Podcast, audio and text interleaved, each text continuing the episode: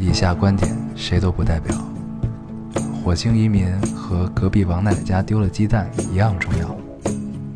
这里是 Loading 电台，我们只求在大家 Loading 的时候带来点无聊。Felt like the weight of the world was on my shoulder. 大家好，欢迎收听 Loading Radio，我是老高我。是烟偶，新的一期又跟大家见面了，非常开心啊！非常开心。这个这是我们隔空录制的第 N 期了啊我相信已经很多听众已经听不出来我们是在隔空录制这样一个有内容、有质量的电台了。对，你们说对吗？电台。嗯，嗯啊你说你们那个，嗯你们说对吗的时候，应该空几秒，给大家一个。对啊给大家一个时间嘛但你没有给大家时间，对对对你就直接接了，那你配合不好。好，我们这已经是我们第 N 期隔空录制从这儿开始来呀有质量的电台了。你们说对吗？不是，现在你们已经听不出来我们是在隔空录制了。你们说对吗？嗯，相信大家已经回答完了。嗯，这叫二逼青年欢乐多。我以为你只需要重复最后一句话，就是你们说对吗就可以了。嗯，没有想到你不你从头，你是为了拉节目时长吗？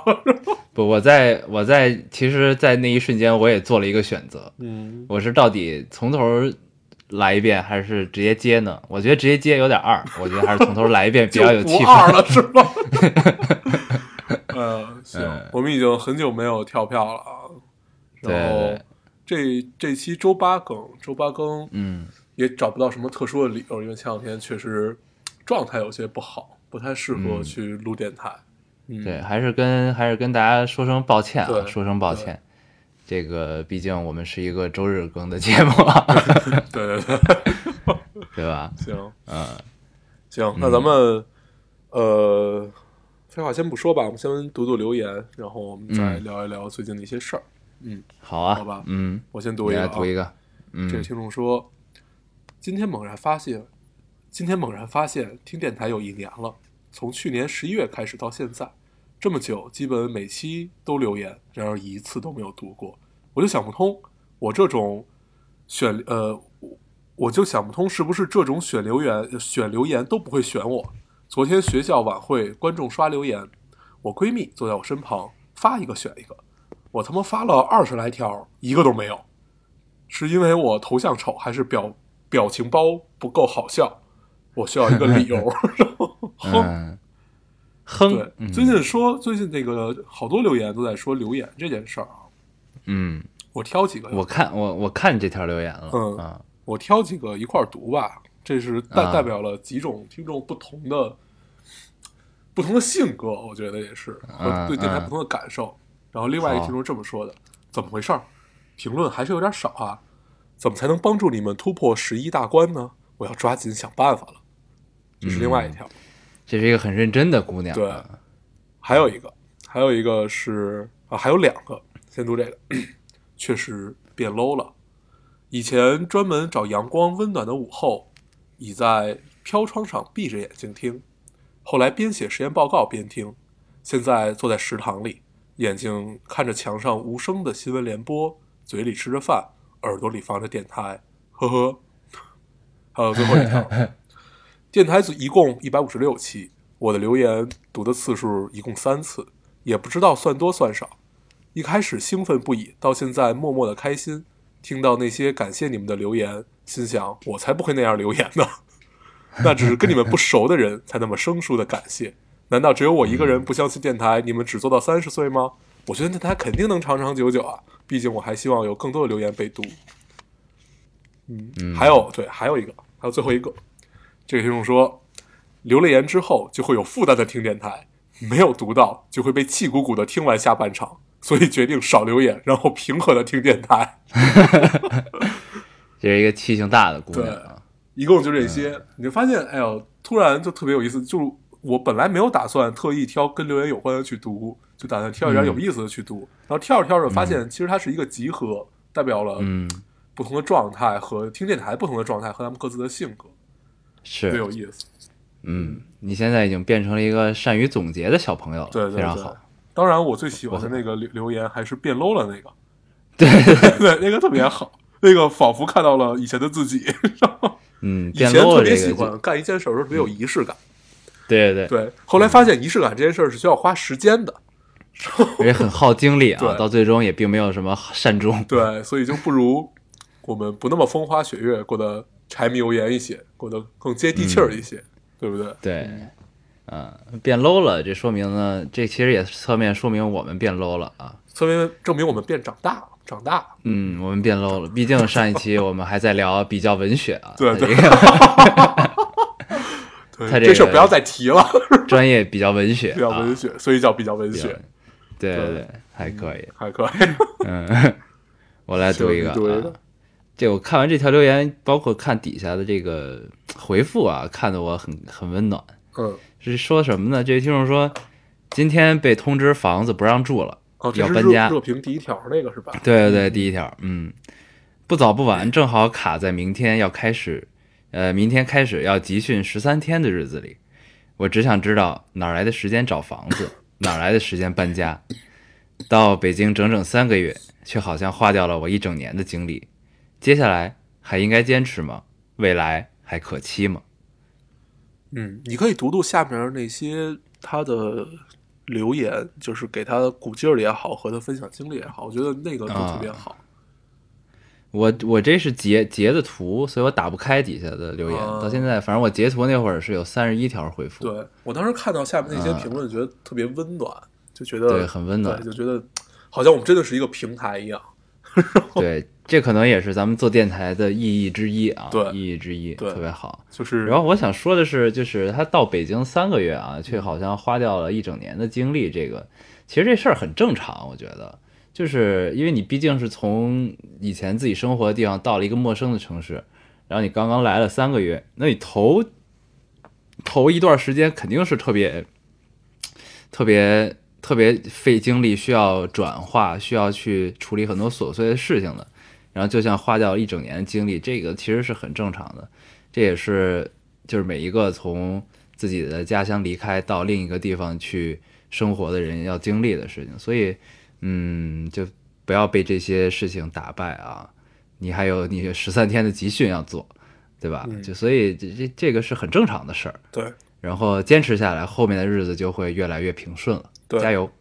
嗯，永远都是你新到一个地方，新开始一种生活，必然会面临最简单就是租房嘛，租房是一件巨累嗯无比的事儿。对，对，是。然后我看之前我看他底下那个回复有一个说，以后租房子一定要找正规的地方租，这个我觉得很重要啊，对，就是避避免任何的意外出现，任何不能理解的意外出现，对吧？确实不能理解。以一切合规定是比较重要的，对，这样就别人没法挑刺儿、啊，对没法整事儿。我忘了底下是不是有这么一条评论啊？我隐约记得是底下有一个在北京待了七年、北漂了七年的姑娘给他的一个评论，然后我忘了具体说什么，大概意思也是对呃表示一种鼓励吧。我觉得这种还是挺妙的，就是突然在我特别特别特别呃不知所措的时候，然后一个老前辈以一个过来人的姿态去跟你说，嗯。呃这些东西是怎样怎样，因为站在咱咱俩的角度上来讲是不太具备什么什么立场去聊这事儿的，因为嗯对，对因为我没经历过，对啊租房这种事儿，我我们也只是很短期的那种，稍微经历了一些，也没有说那么那么长期，说你就在这个城市定下来了，嗯。嗯，所以我觉得那个姑娘对她的鼓励还是挺重要的，一个七年、北漂了七年的姑娘，嗯，是，对，所以加油加油！哎，然后是不是最我因为我这半年这这今年这有大半年都没在北京，嗯是现在北京这个广告牌已经都拆了吗？啊，拆了一部分，就是啊，我我这周出门其实还没有什么特别大的感受，因为可能加上我也没特别注意看。后来我就想这事儿啊，就是不说拆不拆这事儿和啊拆了好不好这事儿，其实这些东西它就是印在你的生活里，你压根儿不会、啊压根儿不会去关注它。嗯所以我我当时看到微博还是哪儿跟我说说广告牌全拆了怎么样，我第一反应是啊真的吗？然后我第二天再特意出门去看的时候，就是你主动的去看这件事儿，你会发现一些；但是你不主动的看，你发现这些好像跟你的生活没有什么特别直接的关系。啊，对。但是我会觉得，如果我这突然又回北京，会不会很不适应？就是因为广告牌什么都没了，都是光秃秃的楼。嗯，反正是会有不适应。就如果真的是光秃秃楼的话，就特别尴尬，就你没有地标了。嗯对，就比如说尤尤其像我这种不认路的人，嗯，我就会告诉人家我在什么什么什么的对面。那我现在不能告诉我在一个黄黑色什么红红红黑色的楼的对面，这就很尴尬了。哦，所以哦都这样了，对，那是挺那什么。但是你想，连什么光明日报什么这些，就是特别特别老的这些，全都给拆了，好像就是因为有一个广广告牌掉下来了，然后那个出了点事儿，还怎么，我具体不知道啊，反正导致这一系列事件。但是这个也是你不太能理解的这么一件事儿，就是你你该加固加固，你该怎么着怎么着，你有必要把它全拆吗？对啊，你这一全拆了，对，就是这个城市会显得很冰冷，给我的感，它。意义在于什么嗯？就真的对没搞懂。就真的，如果是为了安全，或者为了什么，你嗯去拆。但是当然，安全的话也不只有拆这么一条路吧？嗯，对，就不能这么简单粗暴的思维。不懂嗯我一直觉得这种户外的广告牌儿啊，你不管是在个大厦上面还是在楼之间的这种，我总觉得是一个是一种一个城市市井的表现。嗯，这也是之前当年我特别喜欢香港的原因，就是香港的小巷，你总能看见各种各样的广告牌儿。香港最奇特的就是你，它的街一般都不会巨宽嘛。你嗯走在街口的时候，你就望这一条街，就是各种对那个就是你看那个参纵深。不齐的那种广告牌，然后恨不得一个都和一个紧贴的那种感觉。对，对。有一种这个无序的美啊，对对对。无序的美很有意思。对。嗯，然后对，就反正北京这这事儿，我我我这也是我不理解的一件事儿。嗯，行，等我有机会回北京的时候，我看看会不会不适应。其实还好，就如果你不主动去关注它，反正我是没有发现的。嗯对，好，行，你再读一个。我读一个啊，呃，这个听众说，上周忘听了，作为赔罪送条留言吧。这 是一个第一次读，第一次读起来特别，就是我当时就在想说，咱们已经惨成什么样儿？特别带劲。对，就惨成这个样子，嗯不听一期刘刘刘少爷就可以赔罪了。嗯，好，我们不原谅你啊，不原谅选择不原谅。嗯，你读一个，我来读一一个。嗯。这位听众说，从十八岁不知道开始一期不落，高三呃高二、高三、高四、大一，现在大二，微博账号都丢了一个，只有你们一直没变，好像后好像后宫那种从没得宠过的妃子，过了那段特别想被读留言的时间了，就就就平淡了，听听别人的生活，评论里互相倾诉一下，挺好的。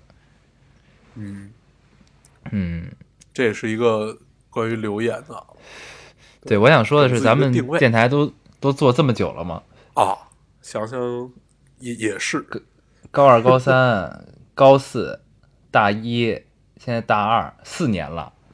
有吗？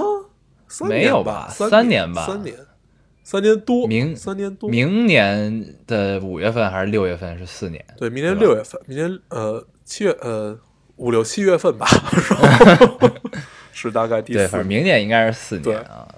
哦，对，是六月份，六月份高高考结束嘛，高考高高考那会儿啊，高考是六月吧？对，六月。对对，六月六月，我读一个啊，嗯，这个听众说，每次你们电台更新，我都不会立刻听，我会等姑娘们都在宿舍的时候，把电台最大声放，应该是最大功放啊。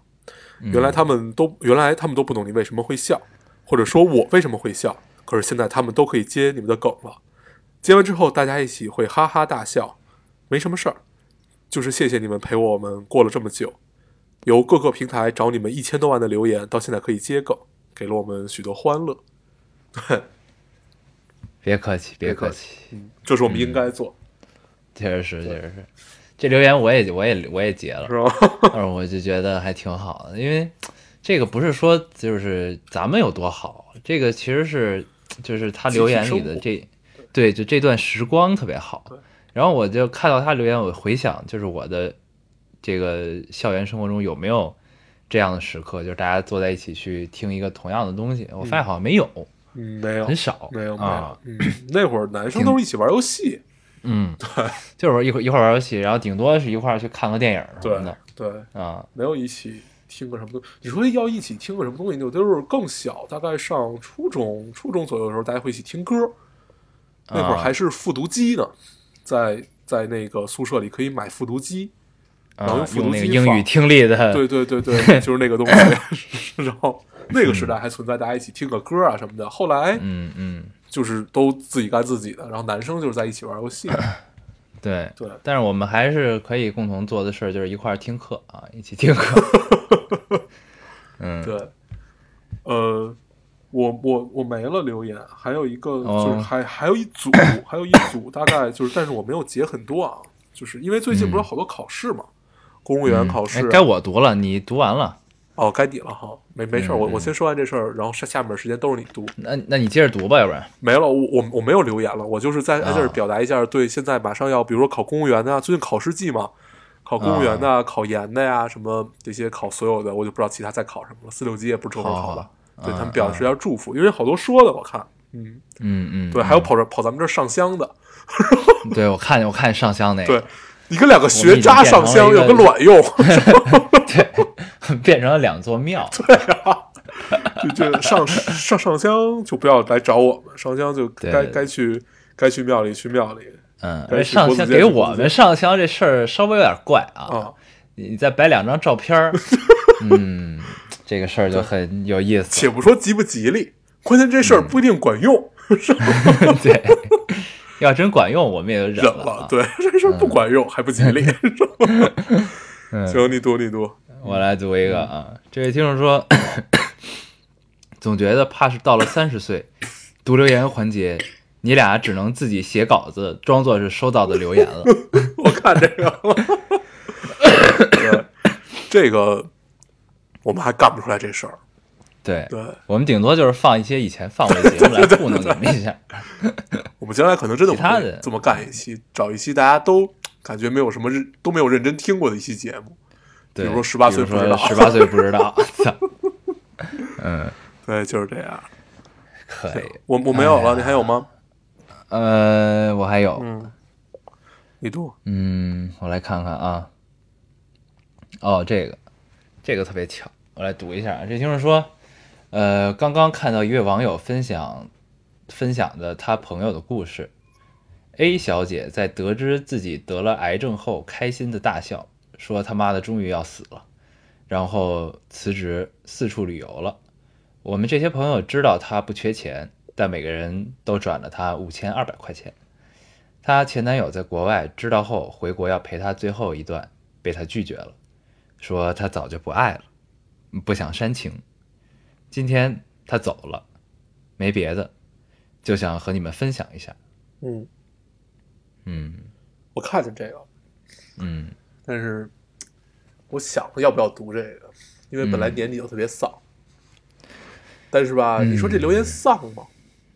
也不丧。其实还行，就是为什么我也我会读这个，就是因为正好昨天我们不是吃饭喝酒去了嘛，嗯。然后吃饭的时候就期间就聊到这个事儿，好像就应该就是同一件事儿，就是说网上有一个什么事儿，这个说知道自己癌症，说了一句终于要死了，嗯。然后，然后呢，期间有一个这个年岁相对较大的人啊，他就说他其实特别能理解这个心情，嗯。就是在就是终于要死了的这个心情，你知道吗？就是就是就是他他会觉得就是就是人可能活到一定长的岁数之后，你会觉得就每天没有什么特别新鲜的事儿刺激你了。嗯就是你需要有一些在预期以外的事儿给你一些刺激。呃，你说重一点叫证明你自己活着，说浅一点呢叫就是给你一些新鲜感吧，就是你需要一些这种刺激。然后，所以他看到这之后，他觉得特别理解这件事儿。然后呢，我们就我就跟他聊，我说，那这个其实其实你最终有这种心情，我觉得最终都是对人类的绝望吧。因为前段时间不都一直在看科幻类的东西嘛，嗯然后各种推推导，最终引向的都是人类的绝望，就是对，其实是对人类的绝望，不是对宇宙的绝望，就大概是这么个事儿。然后后来呢，就是你在想，就是就是你你看这么多科幻的东西之后，然后你觉得最终会得出一个结论，就是对人类很绝望。但是呢，其实在但结合我自己现在的状态呢，我依然对每天的生活还是有些期待的。就是你虽然最终知道了一个结果，这结果离你很远，然后呢，你也不可能因为知道这个结果你就放弃你当下所有生活，对吧？你还是要一天一天的过，对吧？你也不可能说你虽然呃通过一些科幻科幻的臆想，然后知道了一些所谓的终极的答案，然后而放弃了自己现在的生活，因为这事儿离你太远了。你知道了可能几百年之后的事儿，但是你你你就放放下几百年之前的自己吗？也不可能，对吧？就所以其实就是你不管最终的结果是怎么样，嗯，呃人终有一死也好，或者怎么样也好，但是你脚下的生活还是会继续的，不会因为你知道你要死了，或者你知道人类最终的走向，我们虽然希望探索宇宙，但最终可能我们也会走向一个灭亡，那这个事儿你就你就放弃了当下的自己，对吧？也不太可能。所以呢，就你到最后你，就是我这是我的心路历程啊，这一路是这样。然后呢，你到最后得出来的结论，其实跟那些鸡汤是一样的。这结论就是，你开心一天是一天，你难过一天是一天，你为什么不过开心一点？嗯，其实我想的相对简单啊，咱们就从这件事儿出发，就说，嗯其实呃，整个这篇故事里只有一句话真正能让我们触动，就是我终于他妈要死了。他剩下干的一些所有事儿，其实都、嗯都是合乎正常人的情理的嘛。只有这一句话听起来有些刺耳，对吧？嗯，嗯对，呃，我嗯我我的想法特别简单，就是你以就是我们知道了这个结果，就是突然你的人生就有了结果。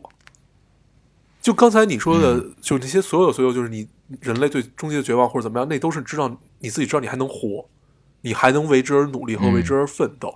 呃突然给你一个节点，比如说一个月以后，嗯那这一个月你就什么也不想干了。嗯她之所以就跟她前男友说你不用回来，嗯其实我早不爱你了，那也就是她不再为任何东西妥协了，她就就我就要完完整整活自己的一个月。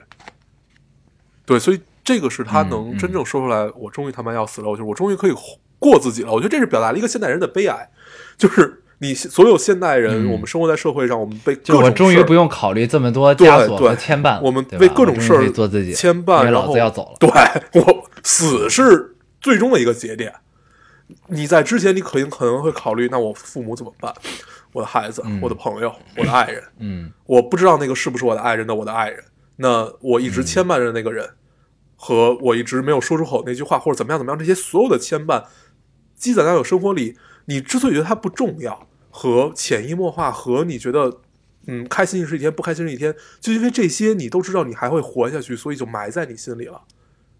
你有一个节点，它就全都爆发出来了。对，所以就就看起来是一件特别简单，而且我我我愿意把这种死叫做一种辉煌吧，就可能嗯没有特别呃特别准确这个词，但是我觉得应该可以理解为一种辉煌。这个不能叫做什么人性的闪光啊，什么这种，但是他至少是为自己辉煌了一把。嗯，是，对终于就是燃烧了自己啊。对，我觉得还是挺妙的吧。这件事在我看起来，就是不用考虑是任何人，对，因为我们还是挺开心的。对所以你觉得这个故事悲伤嘛，就也还好，嗯因为可能这个结果你是改变不了的。对那旁人听来可能悲伤，那对他来说也许是一种解脱吧。但真的到了那一刻的时候，你肯定还是会不舍，那肯定还是会有留恋。但是，但是我起码为这一刻到来之前，我做了尽可能的多的事情，让我嗯不那么留恋，嗯对吧？只能是这样，嗯，就是挺好的。嗯，我我再说一句吧，那会儿我看过 看过一段话，就是说好好多人说养儿防老，就是说什么这类类类似于这样的话，他说那我就想临临死了养念念防老是吧？啊，养 对，咱们把这话说回来，就是什么养儿防老，说那我就是要临死了，我想喝口水，有人给我倒，嗯。但是后来想了想，那我要不想喝这口水呢，嗯。对吗？我我临死的时候，我我不渴，或者我就是那种孤独，我觉得真的不是能能让你去把你所有之前的生活全部来付出了，就为这一刻不孤独。说搁我我做不到，你能明白那种感受吧？嗯，就是我之前就是前想告诉你自己，你不想要孩子，呃，也是，但是对吧？就是我觉得 人赤条条的来，你一定会赤条条的去。你的牵绊越多，对你就越不赤条条。对，当然这些都是嗯我在跟我爹妈聊的，就是为什么不要孩子 这个这一点，嗯就我不想喝那一口水，嗯，所以你嗯嗯没必要用这些东西去，就这些枷锁去控制住。就算那那会儿我真的想喝那一口水，我就算渴死了，但是我之前三十年我开开心心的，或者之之之前我五十年开开心心的，对吧？嗯嗯，这只是我自己的一套那个人生观啊，这不能加到别人身上。嗯嗯有人就觉得要一个孩子特别、特别怎么样，比如说小厨娘，我就跟他去探讨这件事儿，慢慢的去感化他。虽然不知道现在谁会成功，但是每个人的想法不一样、啊，对每个人的想法不一样。唉，就是这样吧。你还有吗？嗯，我还有，再读俩吧，再读俩就不读了。可以。嗯，呃，这位听众说，已经十二月了，翻到去年自己写的手账，突然泪目。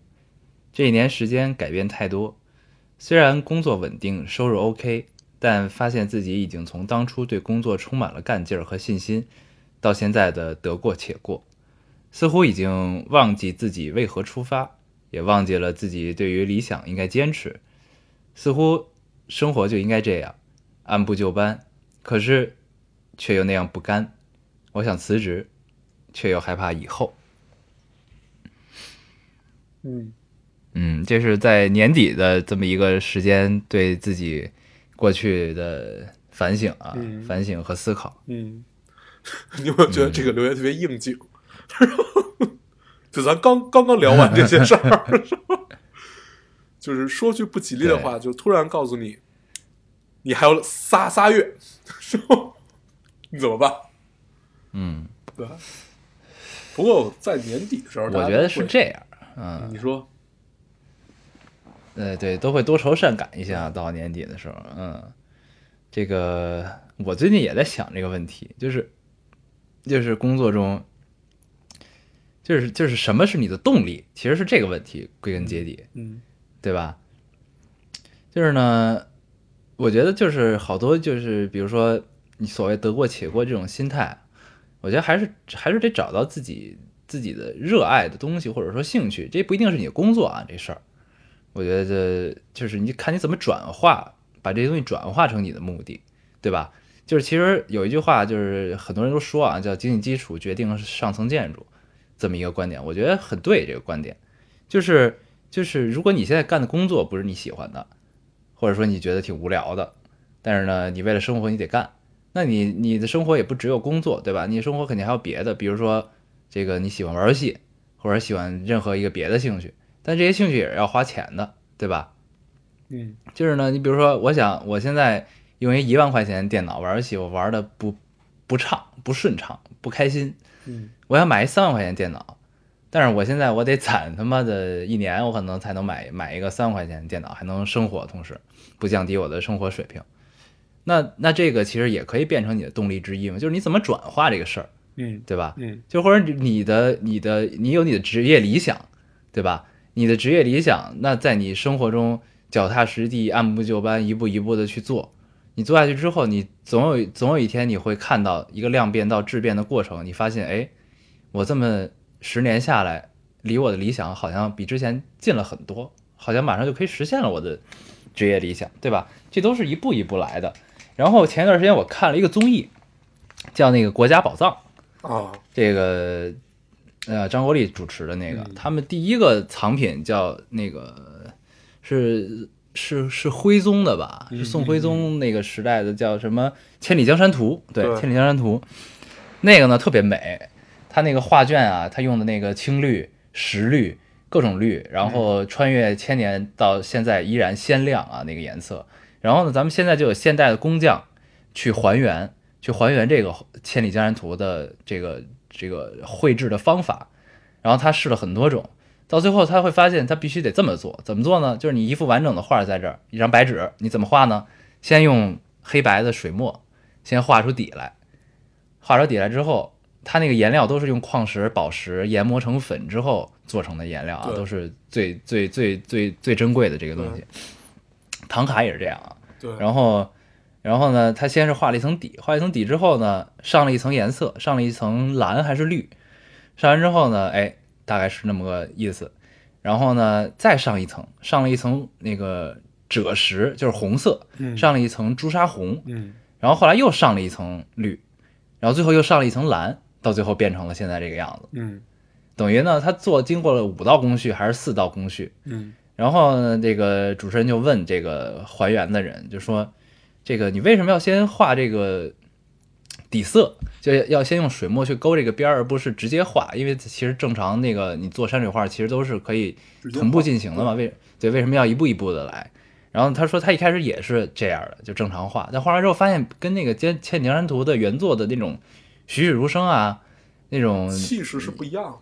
对颜色的变化的细节的东西都不一样。对，然后后来发现你必须得用这种最原始、最笨的方法，一步一步的才能呈现出来最终你想要这个效果。对，然后当时呢，主持人总结的就特别好，国立老师总结就是说，你看咱们的老祖宗穿越了千年，留下了一幅《千里江山图》。其实千年以前，老祖宗们就告诉我们一个最质朴的道理：嗯你不管做什么，都要一步一步脚踏实地的做，才能做好。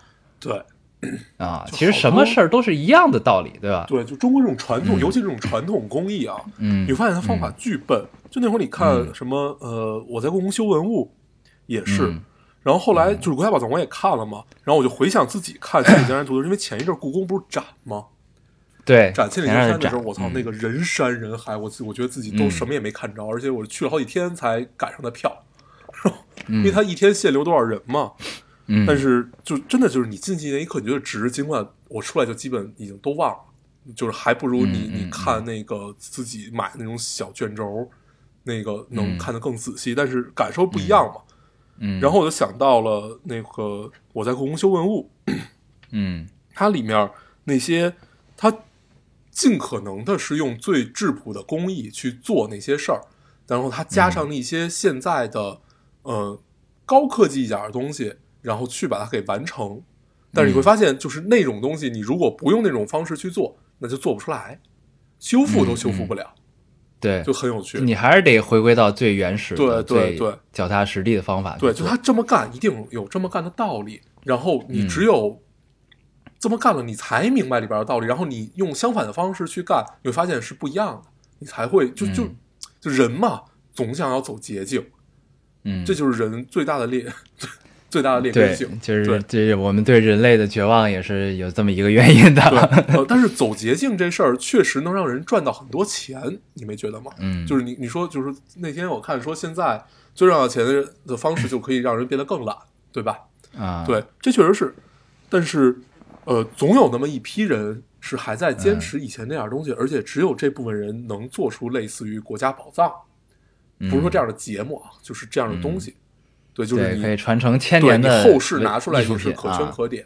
对，对，然后那个对你说到走捷径，我又想到昨天我经历的一段对话，特别有意思。嗯我们打那个滴滴专车，嗯来了一司机，来了之后呢，这个呃，因为我们去的目的地变更了，变更之后，但他他那单上还显示是之前那个地方，嗯然后呢，我们就说我们来导，然后您就按照导航走就行了。嗯那司机特逗，然后他因为本地人嘛，他认识路，嗯。然后呢，这导航让他现在这口左拐，然后呢，他说，哎，不用左拐，应该就直着走就行了。然后，但是我们说导航是这么说的，后来我看了一下，其实不不拐也可以，嗯。那是一条捷径，嗯。那是一条小路。嗯。然后呢，这司机就发表了感慨，说咱们这个国人啊，就是喜欢走捷径，喜欢走小路 啊，也喜欢走后门儿，对，也喜欢走后门儿。你看，我们拐到了小路之后，依然很堵。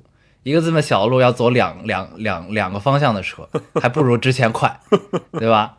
然后这个就道理很深刻啊，嗯生活中讲出了大道理，这很有意思。就跟这种对话挺有意思的，跟大家分享，太逗了。是这样。嗯而且，就其实你在在在北京感受还好，就是这种嗯像走后门啊，就是你，就是你在北京你不托关系是能办成事儿的。嗯然后，嗯但是我经历过，就是比如说三四线城市就是这个样子的话，好好多时候它就是一个人情社会嘛。就如果你要，你比如你办个证儿，你要不认识他，或者你们家人不认识他，或者你你在这个这个这这片地方没有足够深的社会关系，你办不成这件事儿，这是特别尴尬。嗯对，嗯，你可能办成就是需要时间比较长。对对，就是就就会很很麻烦，就各种、嗯。各种难缠的人来去卡你。嗯，然后嗯。虽然你也你也不理解这个点在于哪儿，关键你送礼，他们也不敢收，或者说也嗯。不收，他们也不知道这个是不是我能收的，就你必须得找到合适的人去送这样东西，嗯嗯。对，很尴尬。是嗯，对，咱们结合这留言聊了很多东西啊，已经嗯。三十五分钟了，我靠，哦，那就不读留言了吧？嗯嗯嗯，啊，对，这期我们因为我们已经连着两期聊了一聊，呃，观点呀、态度啊，这这些事儿。然后本来我们想这期回归一下生活，聊一点生活里的琐事。然后后来想想了想，就刚才我还特意看了眼时间就，咱们读留言的时间其实已经足够长了。然后从留言里也带出了我们最近很多的生活。嗯嗯，对，是。那咱们就还是读留言环节结束，咱们就跟大家扯扯闲篇儿，唠唠嗑吧，是吧可？以啊。嗯，嗯最近我们经历了一些酒局，啊，对你经历了一些酒局不不，啊你也有酒局。对，你说，然后嗯就想到了喝酒这件事儿啊。以前其实咱们也跟大家聊过，就说关于嗯喝酒这件事儿，呃，感觉自己变能喝了，感觉自己能应付这些酒局了。然后哎后来想想了想，就是为什么没觉得自己能喝了？就我最嗯近越来越深的有这种感触，就一点都觉得自己还是不能喝，因为发现身边人都变得能喝了，嗯，特别尴尬。对我是什么？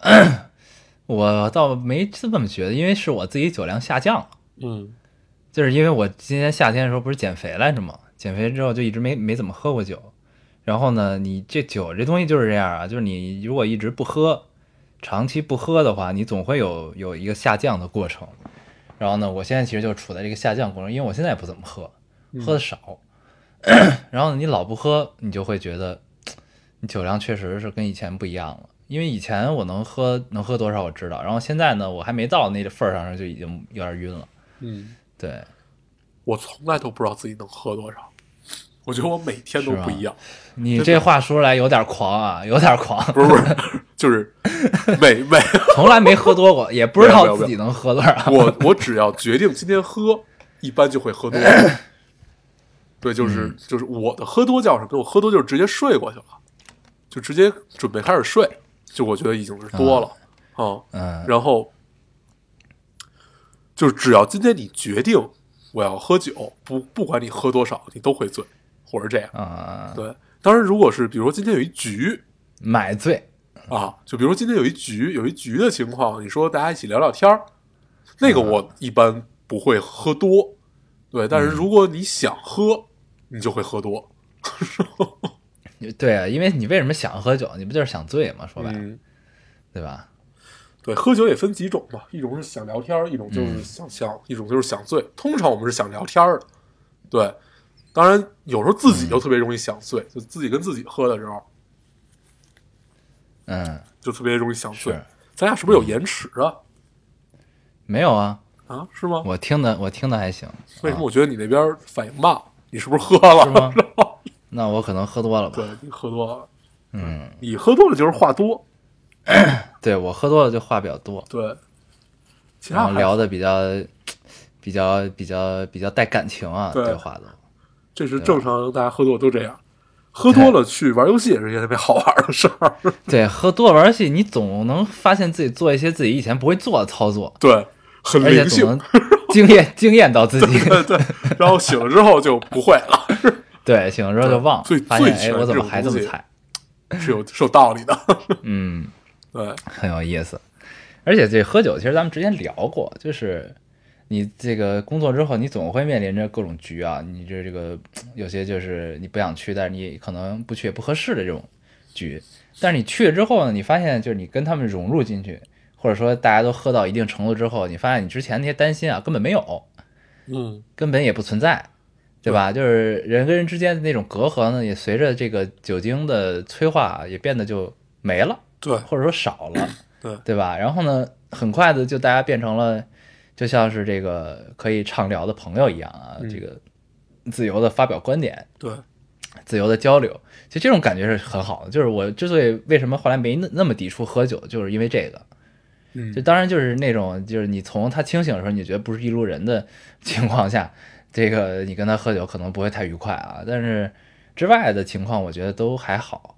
对，因为可能也是因为就是咱们没有那么那么强的，就是地方的这种喝酒的传统和习俗在里边。其实大家就正常喝嘛，你嗯喝一杯我喝一杯，或者你不想喝了，那你就等会儿我我先喝，对吧？嗯就咱们没有说劝酒对，这种乱七八糟的事儿，所以呢就还比较随性一些啊。嗯对，就是整个就是过程还是挺愉快的。对。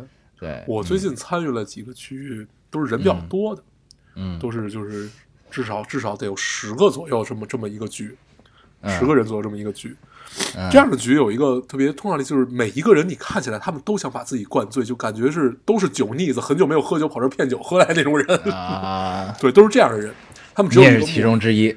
对我也是其中之一，就是、嗯这这些人只有一个目的，你就算不是其中之一，你在那种氛围下，你也会变成其中之一的。啊，然后这种感觉特别像一个什么样的呢？就是每一个人都各怀鬼胎，然后因为我我在去比如说某一个局的时候，你就会发现，嗯，其实谁跟谁是有矛盾的，或者谁跟谁啊其中是有点什么事儿，他们有一些呃隔阂或者怎么样，他们就是为了喝多想把这件事儿聊出来。啊因为骨子里大家也不是那种能掖着藏着的人，想把这件事聊出来，但是又必须把剩剩下的十几个人都变成了局托，没有没有，剩下十几个人就是这就是很错综复杂的关系，都有各自的矛盾。对他就是感觉大家都心怀鬼胎嘛。我觉得那个局我就是被骗过去了，然后啊。感觉这整个整个一个氛围就是所有人一开始就只为了一件事儿，就是我要喝醉，啊。嗯，然后醉了以后就开始骂，就互相骂，然后骂着骂着就开始抱头痛哭，然后开始抱头痛哭就感感慨，就这个什么什么这个时代的什么，就这这这类似于这样的话题了，啊。然后又开始骂，然后就 就是整个整个你会发现你在那个那个局里，但是我我那天也特别愉快，愉快点在于什么呢？我我也跟着骂，然后。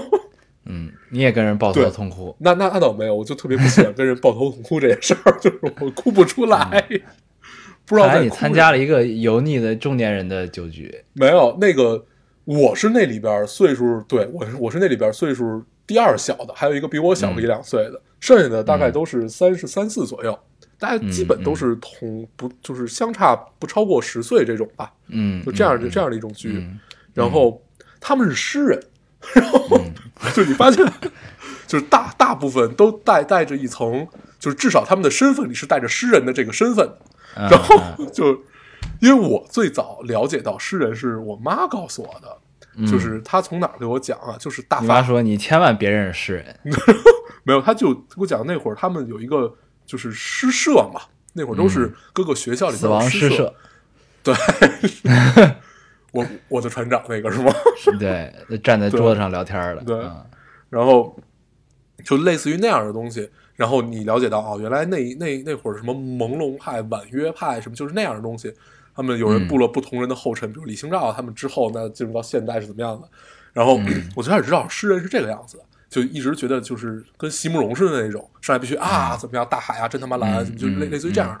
然后后来嗯到了现代诗，然后怎么样怎么样，然后你会发现这帮诗人一直都有一个他们根深蒂固的一个思维，就是我一定要瞧不上你。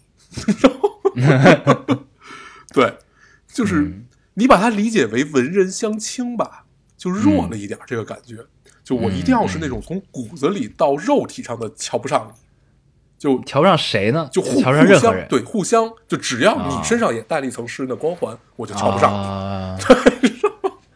啊。然后啊他们首先这可能是他们彼此进步的方式。对，然后后来你就发现这些人都特别可爱，嗯嗯就他们所有东西都在外。你说活到三十多的一个人了，就正常来讲，你应该是很世故，而且大家也也不是一个纯世人，有几个纯世人，但那个纯世人就是你跟他完全聊不到一块去。然后，嗯大部分人都是呃，相对于相当于普通的创作者吧，他只是身上有这么一层诗人的身份而已。然后发现他们骨子里都是特别可爱的一帮人，可爱在于哪儿？可爱就在于他们真的在喝完酒之后表现出来的那种真实，是你在以前的酒局上没见过的。这是我这周的感悟。对，嗯以前酒局上你感觉到他就另外人的真实，他们真实的有目的，你能感受到吧？就他嗯哪怕他们对你真实，对你掏心掏肺，但是你也能明清清楚的感觉到他们对你是一种怎样的目的。大家都互相揣着明白装糊涂，然后这顿酒喝完了，那之后的事儿我们该怎么办怎么办，嗯，对吧？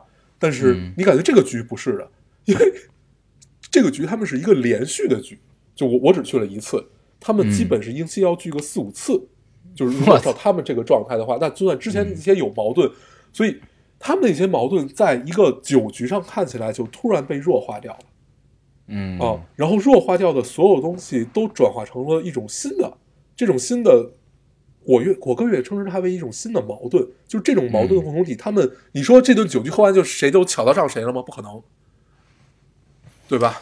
就还是有骨子这样东西。然后他们可能解了新仇，又不解了旧仇，又结了新仇对，，然后 咋就反正这种局就会让我耳目一新。嗯 对，这是我这周参加最有意思的一件事儿。嗯嗯，对，加上他时间足够长，他妈十几个小时的一个局，对啊，扛扛不住我。刚才就在想这问题，就是如果一个局是十几个小时，他们一周要聚四五次，那他们是不是一周都在喝酒？他们真的一直都在喝，就你觉得这帮人没有醒的时候，啊，哦，就他们大部分时间都是充斥在酒里面的，就其他就不说了，就充都充斥在酒的里面，就感觉这人就是从酒里泡出来的。嗯哦，醉生梦死，天天。对，呃，这是一部分，还有一部分是我我比较喜欢的那一个方式，就是他们基本是滴酒不沾，然后没有任何生活的坏习惯，然后嗯把自己当做一个苦行僧一样的修行。嗯，就那样的一个人，你会发现他们身上总有你意想不到的点，就是意想不到，就是你觉得他这人不该是这个样子。比如说，嗯你觉得他这人应该很冷漠，后来发现哦，原来他不是，他对你非常热情，他只不过对自己的要求特别高，嗯，这也很有意思。像是个乌托邦啊，对像是个乌托邦，嗯然后这周我就发现整个的自己的一个状态就被这场酒局所迷惑到。你发现所以你现在对自己要求也特别高，没有没有，就是不是我我我参与那个酒局，大家是对自己的要求特别低的，底线哦底线底线都很低。然后嗯就你发现这种这种状态特别像一种，呃，把咱们高中时候的感情放大的那样的一个状态。嗯，就你总能找到跟自己特别契合的一个时间点，把它放大掉，就是那样的一种感受。就是放大就是说明这个，局啊时间很长，嗯。然后呢 情绪变化很复杂，对你呢 你总能在其中找到适合自己的一一个时间段。就后来我的整个状态就是那种，就我就靠在那个沙发上，然后我我也不知道自己在想什么，我也听不懂他们在说什么了，已经。嗯。那会儿已经非常飘了，你的思绪就就会很起伏，然后你偶然听到一句，然后你跟他聊两句，然后又又突然就沉寂下来了。嗯，那还挺好。嗯那所以你们是在哪儿喝了十五个小时呢？香山啊，十七个个板，十七个板，一个而且对，连续两天，第一个不关门的地方是吗？没有没有没有一一一个人家里，然啊，后他们家特别大，嗯呃，这个这个地方太神奇了。香山是一个北京特别有趣的地方，对香山，对，住了各种北京的奇人异事，对，就是觉得很多故事啊。有点儿老派本事的人都住在那儿，什么算命的、什么乱七八糟的人，全都在那儿。然后你搞艺术的有的也在那儿，对，然后呢，喜欢锻炼身体的也去那儿，然后对就什么人都往那儿走。搞艺术变了发了财以后，你能在香山那儿了，因为它那贵嘛。对，对。而且环境好啊。对，依山依山虽然不傍太多的水，对，对，香山是一片好地方。嗯，你记得咱们有一次夜爬香山吗？对，那是我人生我就想说这个，第一次见到萤火虫。对，为了去看萤火虫，就看到了一两只。对，不是不是为了去看萤火虫，那天晚上特别特别特别蛋疼。那天是孙总带着咱们去的吧啊？那天会儿咱们还不会开车呢。对，那会儿他还没有嗯本儿，我靠！别别别在电台里说这些事儿。他没有他没有开车带带咱们去，他是打车啊带带咱们去的。那会儿再加上咱们比较穷，然后嗯，打车带咱们去。一开始咱你还记得咱们去的哪儿没？朝咱们去的香山正门儿先去的，没有没有，然后先去的。朝内六十四号院还是六十八啊，号院？对对对对对对对，去那鬼屋，去那鬼屋啊，对，然后后来觉得不爽，因为没进去，啊，不爽，说说再去个哪儿吧，对，就不知道怎么就去了香山了。对，就去香山了。对，后来有一次我们弄一个项目闭关，这也是在香山弄的。香山好吧？香山真的好。对，然后我们就是那天吃完晚饭，吃完晚饭之后去香山上面爬一圈后山，嗯回来然后继续开始开会，挺有意思的。嗯，嗯，我记得那种生活感觉很规律。对，而且那会儿就是，如果你在一个山上有一个规律的生活，你就会觉得人特别养生。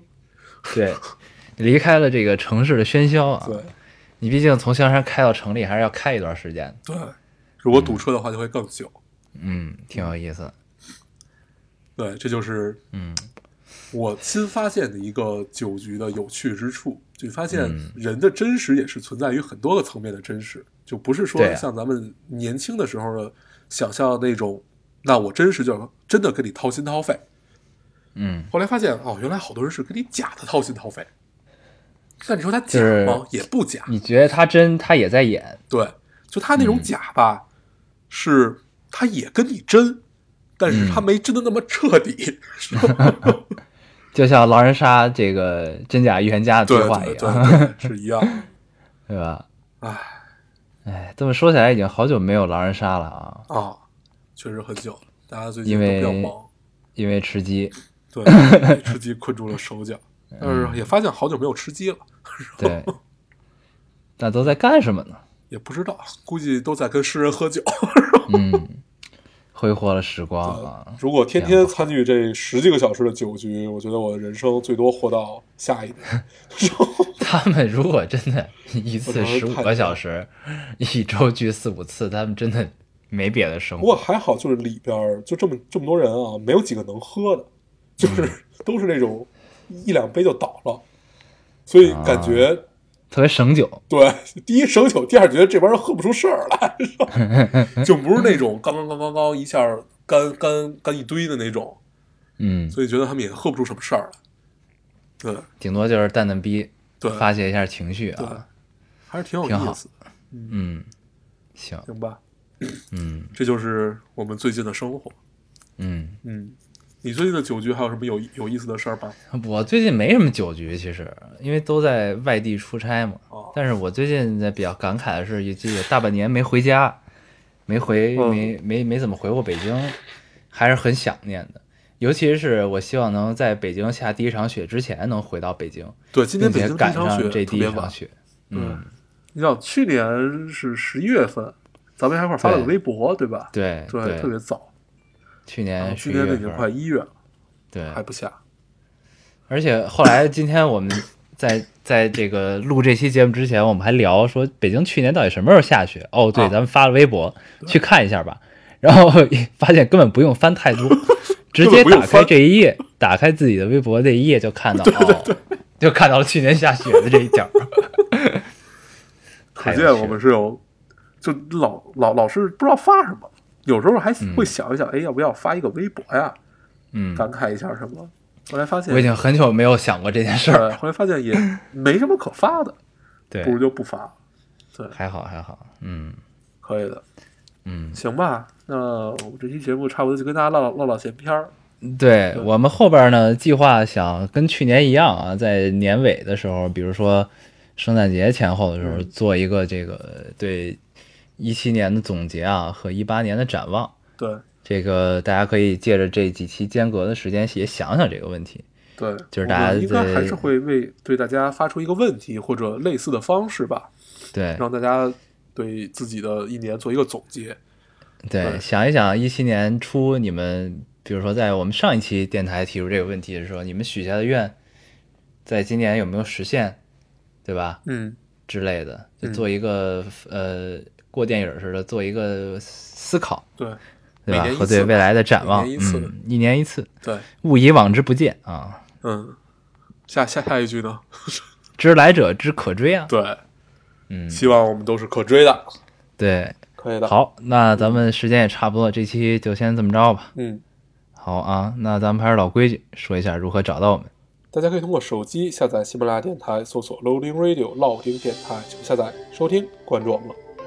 新浪微博的用户搜索 Loading Radio 老丁电台，关注我们，我们会在上面更新一些即时的动态，大家也可以跟我们做一些交流。嗯，现在 iOS 用户也可以通过 Podcast 找到我们，还是跟喜马拉雅一样的方法。